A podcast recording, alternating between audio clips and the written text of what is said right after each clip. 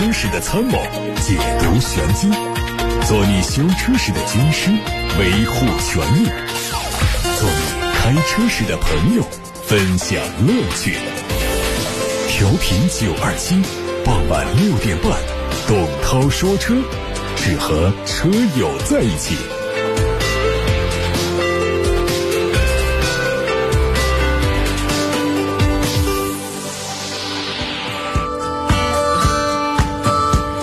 各位晚上好，我是董涛，欢迎在六点半到七点半听董涛说车，回答大家的选车用车提问。提问的通道是八六八六六六六六热线电话，还有董涛说车微信公众号以及董涛说车的微博。先看新闻。最近，为了提高执法效率、方便群众办事，财政部、公安部、中国人民银行联合下发了关于实施跨省异地缴纳非现场交通违法罚款工作的通知。从今年五月一号开始，非现场交通违法罚款可以在全国范围内跨省异地缴纳。通知说，违法行为发生地和处理地在同一省范围内的机动车驾驶人或者是委托的代理人，应当是在收到行政处罚决定书后，在处理地所在省缴纳罚款。罚款收入按处理地省级财政部门规定及时缴入国库。缴纳人在违法行为发生地以外的省接受处理的，可在处理地所在省缴纳罚款，也可以跨省异地缴纳罚款。罚款收入按处理地省级财政部门规定及时缴纳国库。通知还明确，在违法行为发生地以外的省接受处理后，缴纳人可以持行政处罚决定书或者出具行政处罚决定书编号。到处理地所在省选择的代理银行，在全国任意地的营业网点缴纳罚款。缴款人使用代理银行的网上银行、手机银行、自助服务终端等方式缴款的，由缴款人自行使用计算机、手机、银行自助服务终端等登录界面，录入行政处罚决定书编号，确认无误后缴款。经过近一周的反复谈判，北京时间四月十三号凌晨，OPEC 加宣布达成了历史性的减产协议，首次总计减产每日九百七十万桶，大约是危机前市场需求的百分之十，但是略低于最初计划的一千万桶的规模。受这个消息的影响，WTI 和布伦特亚市十三号的开盘分别是大涨了百分之八和百分之五，但是几分钟之后双双又跌转，WTI 的跌幅一度扩大到百分之三。随后呢，WTI 和布伦特的价格再次拉升，WTI 的涨幅扩大到百分之七。这次协议达成的背景是全球基准布伦特原油价格跌到近二十年来的最低点，接近每桶二十美元，而今年早些时候它的交易价格曾经超过每桶七十美元。有相关机构预测，预计四月十五号国内成品油价格对应下调幅度是每吨七十块钱，但是因为本轮周期挂靠的国际油价仍然是低于每桶四十美元，所以这次大概率将触发保护机制而不做调整。最近有媒体获得了一组全新梅赛德斯 AMG A45S 的国内实拍图，预计在今年下半年正式上市。全新 AMG A45S 中网改成了直瀑式，前杠上方增加了贯穿亮黑色的装饰条，搭配前唇和外侧的风刀装饰。车头部分相比 A35 系列更加凶悍。新车的侧面造型紧凑，外后视镜使用了亮黑色的涂装，下方选用了19英寸的多辐式 AMG 轮毂。车车尾上方大尺寸的扰流板相当引人注目。除这些之外，下方还有造型很夸张的扩散器套件，两侧排气升级成了双边四出式。在去年开幕的日内瓦车展上，奥迪发布了 Q4 一创概念车。这款车型是奥迪品牌第一款基于 MEB 纯电动平台打造的作品。日前。奥迪全新 Q4 e 创正式在海外进行了冰雪测试，它的车身披上了同样基于 MEB 平台所打造的 ID.4 的车壳，并且将同样采用跨界轿跑的外观设计，计划在明年四月份海外市场上正式开售。国内市场方面，它会在明年通过一汽大众的佛山工厂实现国产。海外汽车媒体还曝光了一。张沃尔沃全新 MPV 的渲染图，它会基于旗舰级90系列平台打造，预计命名叫做 M90 或者是 MC90。通过同平台的 S90 和 XC90 的尺寸来推测，它的轴距估计是保持在三米长左右。并且有可能会推出八座版本。外观方面，它会采用家族式的设计风格，前脸是雷神之锤的大灯，车侧后视镜是在车门上，而车窗的窗沿会很低，为车内争取到更多的通透性。尾部也配置了标志性的维京之斧灯组，内饰可能会延续家族极简的风格。再看新款撼路者的疑似售价。很可能会三十点七八万元起售，相比现款二点零 T 汽油版本，售价上涨了四万多。售价上涨的原因很可能是搭载了与福特野马相同的 2.3T 发动机以及十速的手自一体变速器。另外，入门版车型取消了两驱版本，也是促使价格上涨的原因。从疑似售价表来看，新款撼路者全系用 2.3T 发动机，匹配 10AT 的变速器，还有四驱。除了旗舰版和旗舰运动版提供七座布局之外，其他都是五座版本。在动力方面，还可能会用上国六的排放。它的最大功率是两百零二千瓦。新款撼路者整体造型和现款车型一致，增加了 Sport 运动版，而前格栅内部也会采用黑色的网状格栅设计。丰田全新的海利亚已经在海外发布，它的外观是非常简洁的设计风格，整体造型和雷克萨斯的 RX 有几分相似，侧面线条上扬，同时地柱略微下沉，尺寸上呢。会和国产版的全新 RAV4 保持一致，在动力方面是2.0升的汽油机和2.5升的混动。国内市场上，一汽丰田已经确定要国产全新的海利亚。从环评信息来看，一汽丰田是削减了全新 RAV4 的每年六万辆的产品计划，划给了 941B 项目。从项目规划来看，这车的国产时间和海外发布相差一年多。长安马自达内部传出消息，CX 三零将在五月底上市。因为这个车和全新马三同平台，而且都推出了二点零升车型，所以预计 CX 三零的起售价在十四万元左右。CS30 是第二款采用混动2.0设计理念的量产车，整体和全新马三的外观非常相近。动力方面是申报了2.0升的自然吸气发动机，参数和全新马三一致。作为全新一代马自达三两厢版的替代品，CX30 预计会主打这一套2.0升的动力。根据此前的环评信息，CS30 会匹配手动自动变速器，并且顶配有四驱。有媒体看到了新款名爵六的实拍图，它在外观方面的变化很大，造型更加运动时尚，而运动版也会首次出现，动力仍然是一点五 T 的四缸机，估计售价保持在十万起到十五万元左右。还有长安的 UNI-T 部分配置消息，这个车的定位是紧凑型的 SUV，是长安。引力系列的第一款作品，它会在今年六月份左右正式上市。外观方面是前格栅采用无边界的设计，由中心的菱形元素向四周逐渐演化，最终和前脸融成一体。而在车尾方面呢，是多边形的狭长的灯组，配合下方的大尺寸的梯形的牌照区域，一定程度上增加了它的尾部层次感。UNI-T 的内饰在长安现有的设计基础上做了一些调整，车内是有一体式的双10.25英寸的高清触控屏，并且还略微向驾驶员这一侧有将近十个夹角的设计，具备光线自适应的功能。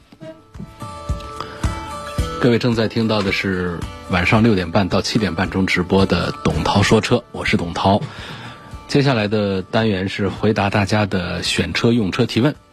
大家可以把问题通过八六八六六六六六热线电话发送到直播间，还可以通过董涛说车同名微信公众号、董涛说车微博留言提交到直播间。看看，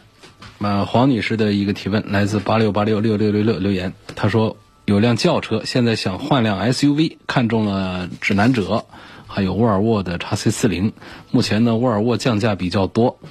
呃，价格跟指南者相差不多，希望。评价一下这两个车谁更值得买，还有就是今年买车有没有什么优惠政策，什么时候买比较合适？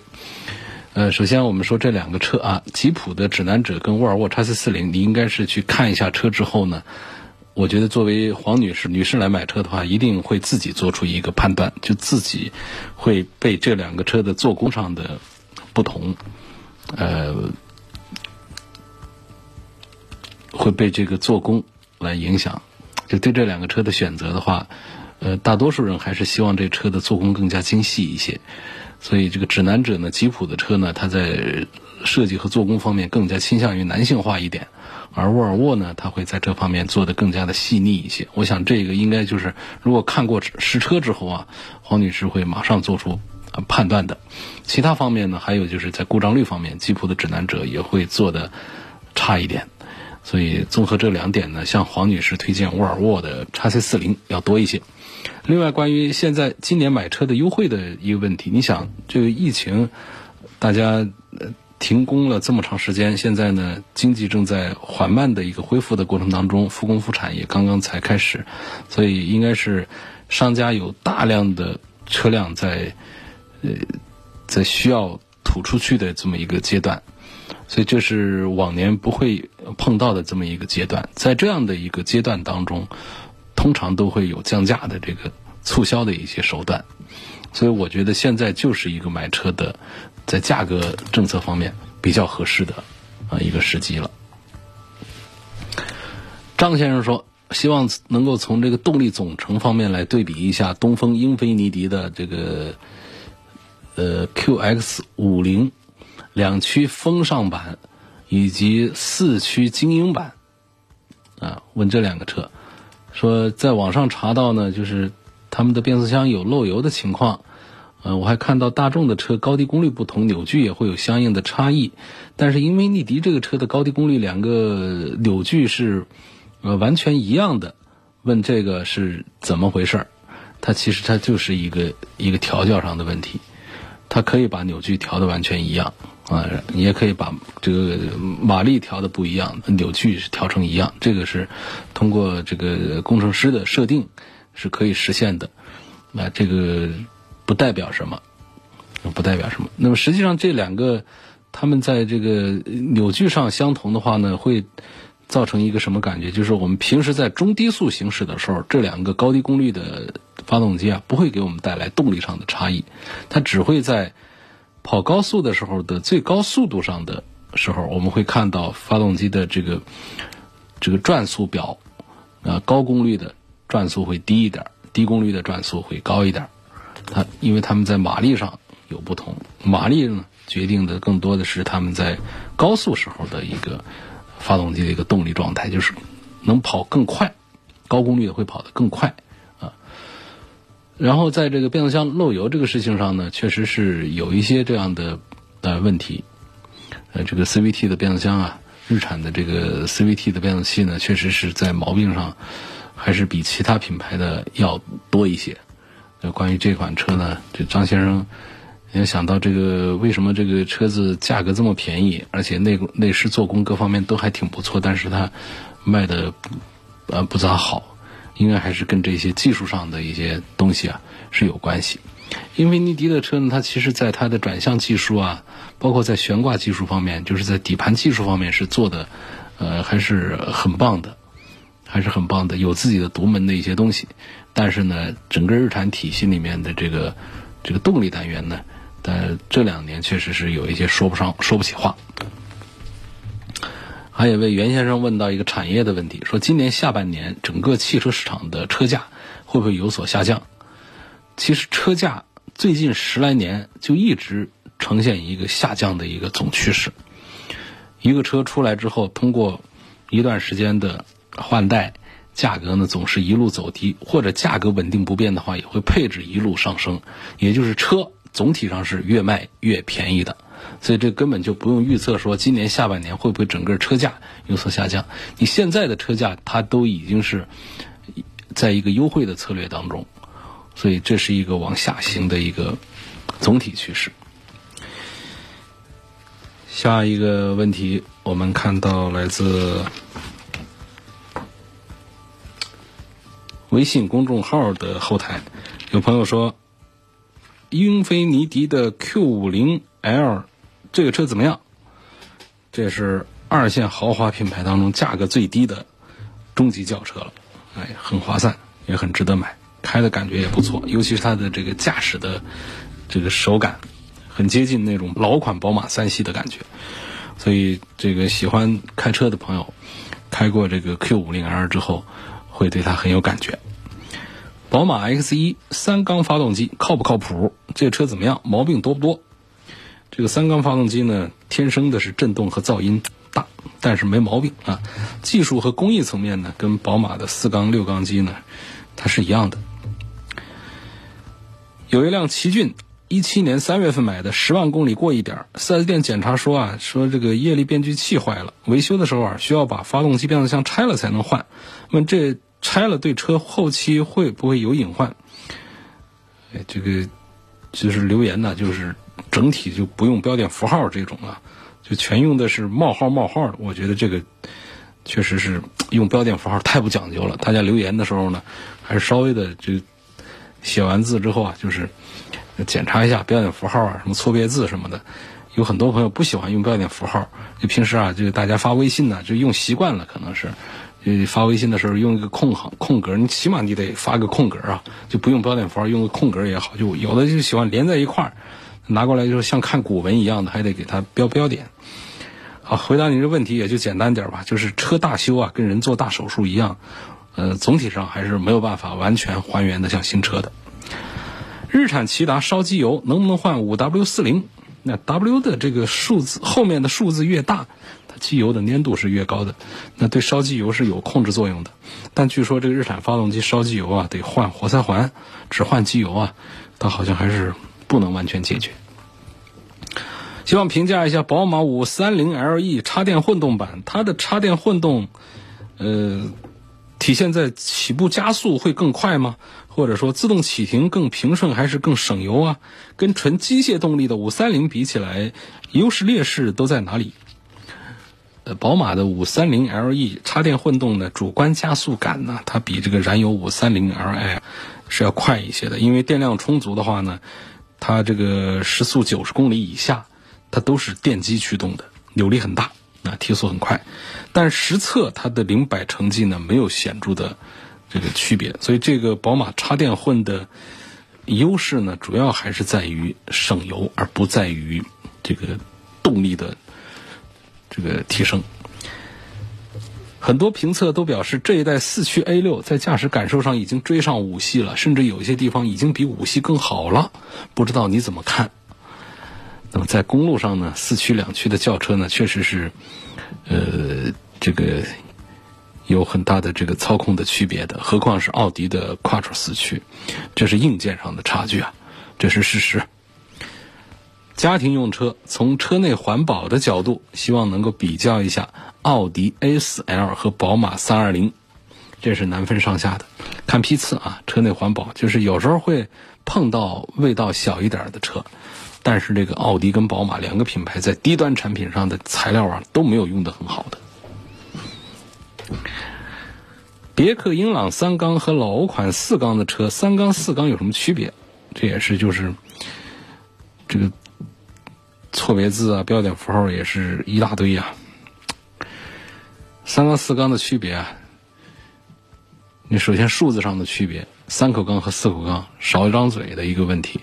那这排量上也有一些区别，但是大体技术上都是差不多的。呃，从这个别克现在推的新产品上来看呢，基本上呢，对于三缸呢自己也是自信不足，因为确实是推出三缸之后的车型啊，拖累了。啊，这个通用系的整体的销量，大家对于三缸的接受程度还是不够。那么厂家一厢情愿的把还算不错的三缸机推到市场上，但是不能换来呃销量，那么厂家也会做出自己的决定。所以从目前的这个厂家的推新车的配发动机的趋势来看呢，是在逐步的在放弃这个对三缸机的坚持，因为这简直是跟。钞票的损失在坚持，不划算的。对于厂家来说是不划算的。实际对于我们消费者来说呢，这个三缸四缸呢，我我我总体上呢就觉得，如果说是买四缸的话呢，还是更加的踏实一些。毕竟这个震动和噪音呢，它是存在的啊。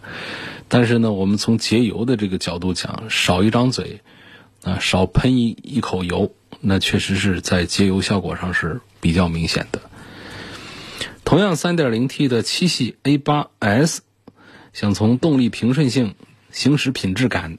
车辆质量稳定可靠性、后期保养维修成本方面。听到你的分析和评价，嗯，这个买 D 级车的人跟买 B 级车的人，D、B 啊，好，这样买这个这个这个这个顶级豪车的和买这个中级豪车的人呢，可能这个关注的点呢应该是不一样的。在 D 级车上呢，我们的关注点呢就不大是什么平顺性啊、行驶品质感呐、质量可靠啊、后期费用了。原因呢，一来这些车都做的不差，二来呢区别都不大，因为我觉得应该是更关注于这个品牌这个极致的舒适配置以及形象面子，所以在这一组当中呢，奔驰的 S 级在形象面子各方面，在舒适方面应该是作为一个首选的考虑。排在第二的呢，是可以提到七系。那七系的这一套这个底盘的行驶品质也是非常棒的，只是呢，在这个 D 级车的领域里面，这个宝马的号召力那是远远不及奔驰的。啊，所以大奔大奔一般指的就是 S，奔驰的 S 级。其实七系为什么讲它其实是非常好的产品呢？就是到劳斯劳斯莱斯的古斯特其实就用的七系的底盘，你看看古斯特卖多少钱？到了七六零上用的发动机都是跟古斯特一样的，或者换一句话说，古斯特用的都是这七六零的这个呃发动机，是不是觉得很赚？所以七系是个好车，但是从这个我们这样买 D 级车的实际的用途和我们大多数的车主用这个车的这个在社会上的一些车以外的这种需求上来讲的话呢，还是推荐奔驰 S 级更多一些。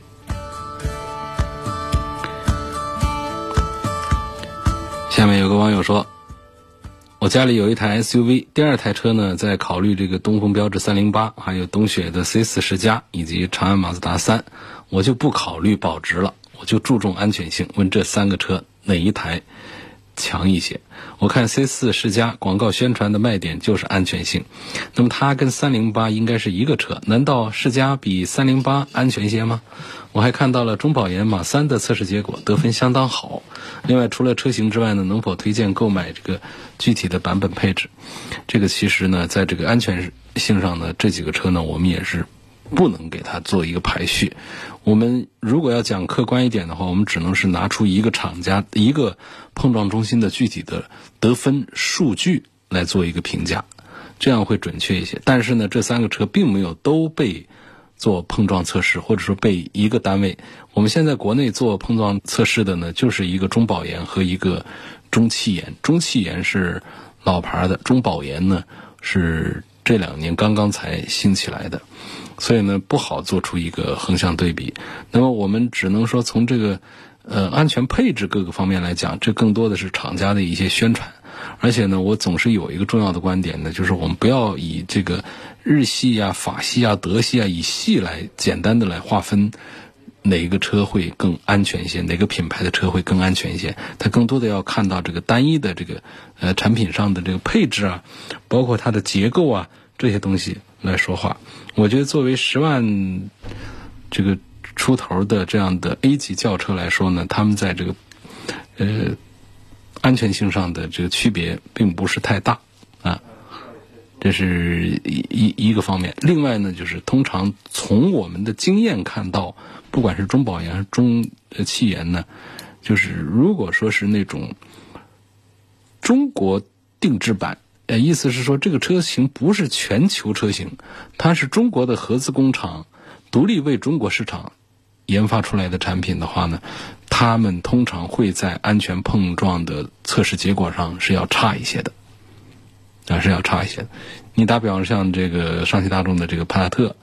呃，为什么在去年十一月份炒得沸沸扬扬？它其实也也包括了别克的 GL 八，那它的碰撞的这个这也也也不是很好，等等，它其实就跟这些是有关系的，就是它并不是全球的一个啊一个一个产品，像 GL 八的话，它在它就是在中国市场上的一个产品。那么在这几个车当中呢，像这个三零八啊，这个东风标致三零八呢，它其实也是针对中国市场的一个三零八。那么在国外的三零八也不是这个车了。然后这个 C 四世嘉也一样的是这样的。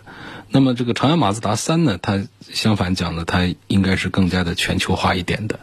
所以这你看到的中保研的马三的测试结果得分还不错，可能跟这些呢是有关系的。啊，是有关系，所以所以如果要这样来讲的话呢，可能马三的这个安全性是要稍微高一些。当然，这整体还是要结合具体的车型和配置来说。你不能说一个低配的马三，比方说它的安全配置都差一些，然后有一个顶配的一个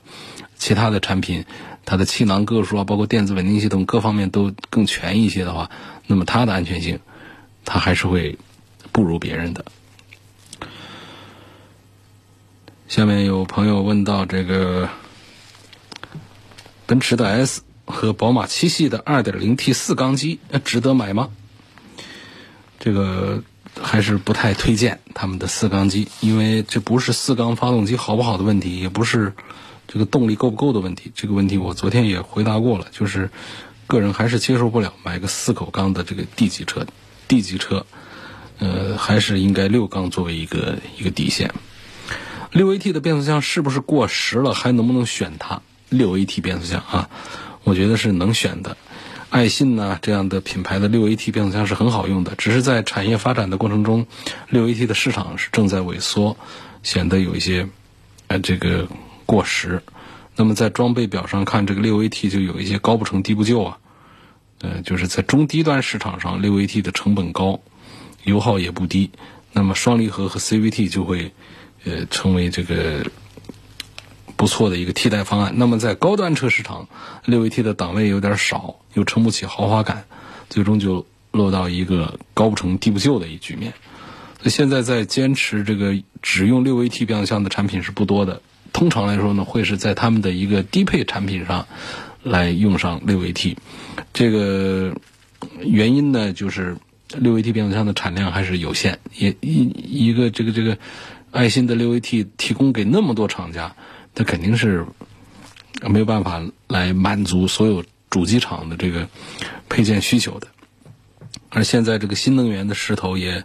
呃很猛，那么这传统动力上对于这个六 AT 的变速箱的需求有，但是到了新能源上的话呢，包括在一些混动上的话呢，对六 AT 那就是需求就会那少甚至没有。所以从这个技术的角度来看的话，六 AT 它并不一定是落后的，或者说八 AT、九 AT 也并没有说比六 AT 有什么本质性的一个进步。但是这个技术路线的选择呢，呃，显然也并不完全取决于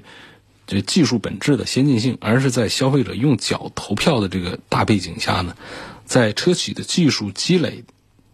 啊，跟这个呃营销传播需要的这个共同引导下呢，一个综合权衡的结果。比如说，这个像当年大众，也也也也包括今天很多的我们的自主车企，都在向 DCT、向双离合在倾斜。那真的是因为像宣传的那样，双离合比 AT 变速箱换挡更快、效率更高，真的是变速箱领域的未来吗？不一定，甚至不是。啊，还是说觉得这是一个能够提升品牌溢价的卖点呢？也不是。现在说双离合，你还说它是一个卖点，有溢价能力？不是，它反而有有减价能力，有折价能力了。就大家其实都知道，并不是每一个双离合变速箱都非常好的，甚至于这个多数的双离合变速箱都做的并不完善。但是什么呢？大家都自己生产了，所以自家产自家用，不用像爱信啊、ZF 啊求着他们来采购。供应量本身就不足的那些传统的啊变速箱，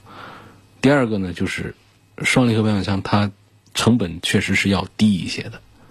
所以这样一来的话呢，就会看到市场上大量的在使用双离合变速箱。想挑一款不是双离合变速箱的这样的经济型的产品，你都还难。这这就是这样的一个原因，也是从成本的角度在考虑，所以倾向于这个双离合。所以你看这宣传里头说这个双离合多好多好，但是到了车主的论坛上会看到有几个在说双离合真的就非常好的。我们说它在节油这方面确实是有自己的本领，它真的是会省油很多。但是尤其是那些干式的双离合变速箱，而尤其有几个品牌的双离合变速箱，它确实是不大好用的。那么还有一些湿式的双离合变速箱，我是觉得大家应该接受的，因为你想买那个成熟可靠的六 AT、八 AT 这样的，其实你都你。不可能说真冲着一个变速箱去选一款不适合你的车吧？那总还是喜欢了这个车之后，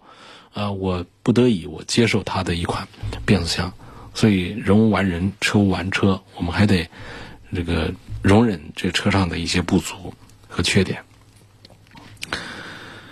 嗯，下面的问题说，国产的一九款的高尔夫 GTI 是否值得买？现在优惠三万块，什么时候买最划算？是否需要再等一段时间？GTI 不走量，降多少价其实对市场的触动不大，对经销商来说呢也就无所谓了。所以喜欢这款车呢，优惠三万你就买吧。那再降价也不会说有特别大的惊喜，或者换句话说，就再怎么降价，你买了也不会有大的后悔了。你总不至于就盼着这等一个二十万的一个车降价五万吧？那也不现实啊。您正在收听的是董涛说车。好，继续解答大家的问题。现在看到的是来自微信公众号后台，有位网友说：“我很想买沃尔沃的叉 C 六零，但是总听到有人说这款车有共振现象，不知道现在好些了没有，能不能买？”呃，共振现象是来自于它后备箱的一个结构上的一个问题，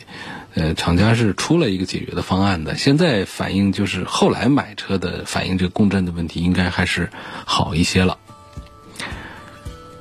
还有问题问宝马叉三的高配跟途锐的低配该怎么选？嗯，最近这个关注途锐的人是很多的，级别上途锐是比叉三是要高一个级别的产品，但是因为品牌是大众，所以它的价格就大众化一些，基本上这更高级别的产品就卖的跟一个咱们的这个叉三，呃，高配是差不多的价格了，所以。如果说论车的好歹的话呢，我觉得还是大众的途锐这个车比叉三，如果同样价格来买的话，我是赞成买途锐，啊是要好一点的，就划算一些的，啊真是划算一些的。我们对途锐的担心呢，就是它的销量不大，它的保值要差一些，然后在后面的这个售后网络这个方面呢，呃进口大众的经销商是越来越少了。因为进口大众的产品、产品线、产品的种类可选的余地实在是太少了。现在我们说起这个，过去我们说进口大众，或者说我们走进进口大众四 S 店的这个展厅呢，还是能看到一些呃很不错的一些产品。比方说，我们去那儿啊买个买个甲壳虫啊，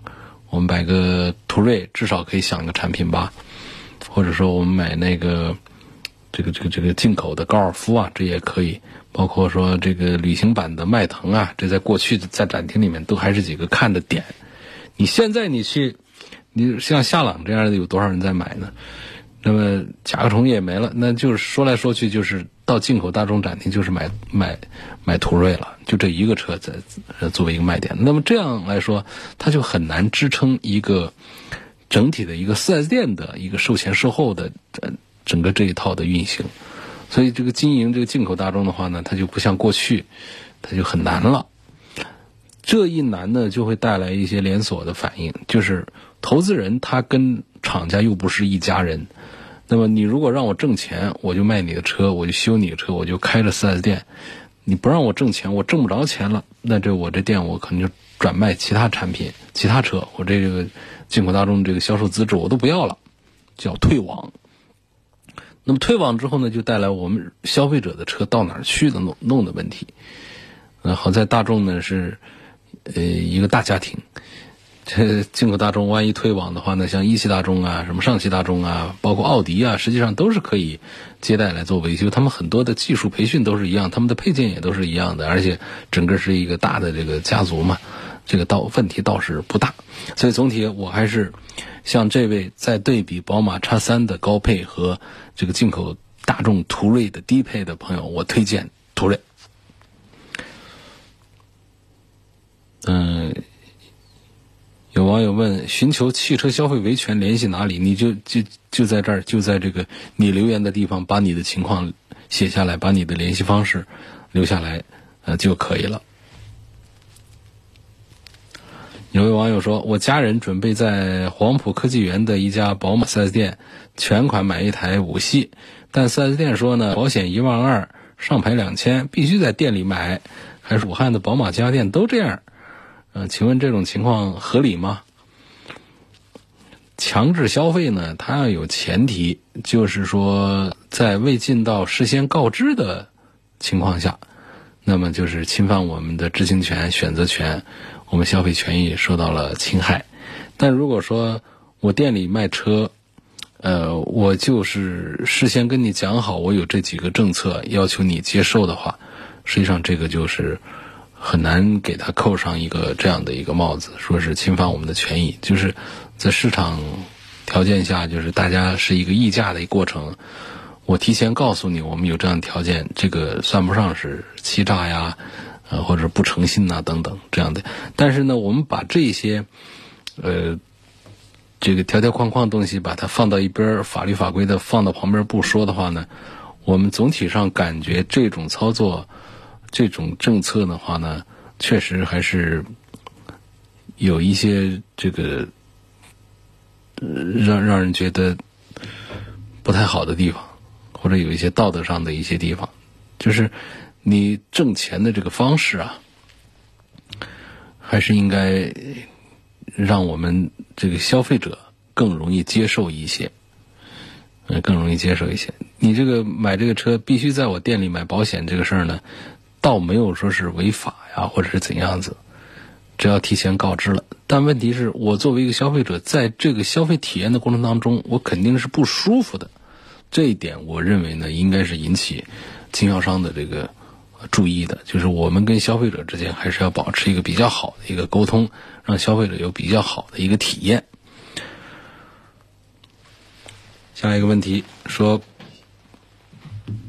我的一九款的 1.2T 的卡罗拉，呃，提车不到两个月，开了一千多公里，低速跟车的时候啊，有顿挫，啊，一窜一窜的，不知道这是不是卡罗拉的这个通病？这个是卡罗拉 CVT 的通病啊。其实逍客 CVT 也有这种现象。那么有车友据说是关闭了变速箱牵引。牵制程序之后呢，它这个滑行性能就会好一些，顿挫感就减弱一些，油耗也会降低一些。那么这样来分析的话，应该是 CVT 松油门滑行减速要比自动变速箱那这个这个阻力大一些。那就要说到这个发动机的牵制程序，那对比 AT 变速箱呢，CVT 的结构上讲呢，它简单之极，零部件不到 AT 变速箱的三分之一啊，然后传动过程也非常的简单直接。主要传动部件就是一根钢带，两两个主这个主从变速钢骨，所以按道理应该是阻力最小才对。那么滑行阻力太小了，这个厂家呢就人为的为它设置了牵制程序，这个程序完全是为了避免 CVT 变速箱过小的滑行阻力带来的行车安全问题设置的。我们尤其在一些电动车上呢。会感觉到这个滑行阻力的设置，它故意的让你松开油门之后，车子减速特别快，这是为了安全考虑的，防止我们想减速的时候松了油门，还必须得踩刹车，不踩刹车，车子还在继续的往前滑，所以设置了这样的一些呃这个程序。那么在这个 CVT 变速箱当中呢，你像这个松油门，那电脑就预计。驾驶员有减速的意思，就要改变钢带的位置来提高变速比，就相当于自动变速箱的降档。那么档位越低，变速比越大。那 CVT 变速箱就通过这个方式来增大发动机的被动转速，来增加发动机的牵引力。所以说，解除 CVT 变速箱的这个牵制力模式，完全不会对变速箱有什么伤害，相反还可能会让它的寿命更长。那么至于安全性的考虑的话，那就完全要看它的道路行驶状况。你身处山区或者经常跑高速的，这个解除意义不大，没关系。那么对于长期在市区行驶的，经常低速开动的，完全可以考虑解除这个前置，不仅会有更顺滑的行驶感觉，而且油耗也会有略微的降低。还有一个问题，速腾的一九款二八零跟呃零度的一九款二三零谁更值得买？两款车的 DSG 变速箱是干式的还是湿式的？这个变速箱的故障率还高吗？同级别的车型，从故障率、后期用车和成本方面，还有哪些车值得买？速腾二八零湿式的，零度二三零干式的，故障率当然是干式的高一些，其他方面的差异都差不多。下面还有一个 CVT 的问题啊，这想问一下，啊，家里两个车，一个是丰田汉兰达十五万公里了，一个日产骐达呢，这个七千多公里。骐达一直是市区代步，最近开车呢是注意到，骐达它踩油门的时候呢会有口哨声，松油门的时候没有。后来特意去感受了一下汉兰达，汉兰达感觉是踩油门也有啊，是松油门也有，但是声音没有骐达那么大。问 4S 店，4S 店说这变速箱是正常的。他问涛哥，这 4S 店的说法可信吗？CVT 变速箱都这样吗？影不影响使用寿命？